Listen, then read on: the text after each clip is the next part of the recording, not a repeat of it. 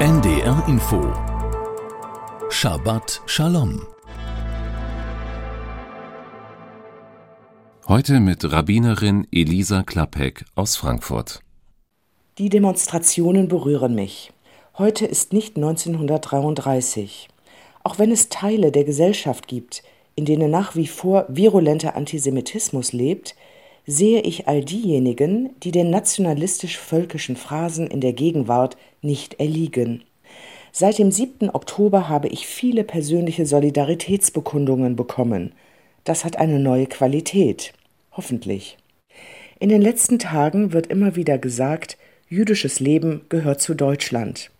Das ist eigentlich ein merkwürdiger Satz. Er klingt, als wäre das Judentum irgendwann dazugekommen und schlussendlich als dazugehörig akzeptiert worden. Aber das Festjahr 1700 Jahre jüdisches Leben in Deutschland hat es vor drei Jahren deutlich gemacht.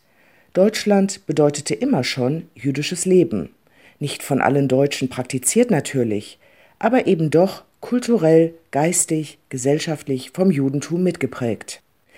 Juden werden schnell mit den Ausländern in einen Topf geworfen. Die wiederholte Nebeneinandernennung von Antisemitismus, Fremdenfeindlichkeit und Rechtsextremismus stellt diese Vorstellung her.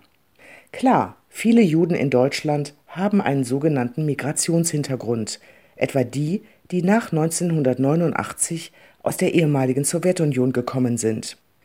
Aber letztlich haben auch sehr viele Deutsche einen Migrationshintergrund etwa die sogenannten Spätaussiedler, die als deutsche Minderheiten in Osteuropa gelebt hatten und die auch nach 1989 mit ihren eigenen kulturellen Prägungen in die Bundesrepublik Deutschland gekommen sind.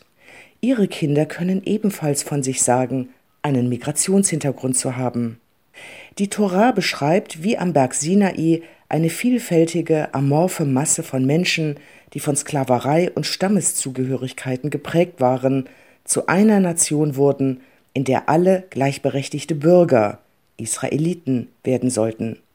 Die Tora beschreibt das nicht nur als eine Offenbarung von Gott, also von oben, sondern als einen Akt der Menschen, die Tora als ihre gemeinsame Verfassung anzunehmen.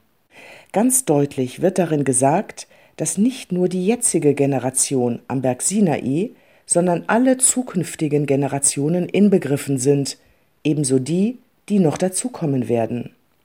Die Formulierungen machen klar, dass es um einen Zusammenschluss vielfältiger Menschen geht, die mit der Tora eine gemeinsame Zukunft erhalten. Offenbar ist diese Tora aber nicht nur einmal in der Vergangenheit gegeben worden, sondern sie muss in jeder Generation wieder erneuert werden.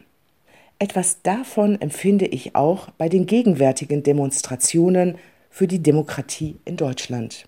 Shabbat Shalom. Shabbat Shalom. Immer freitags um 14.55 Uhr auf NDR Info.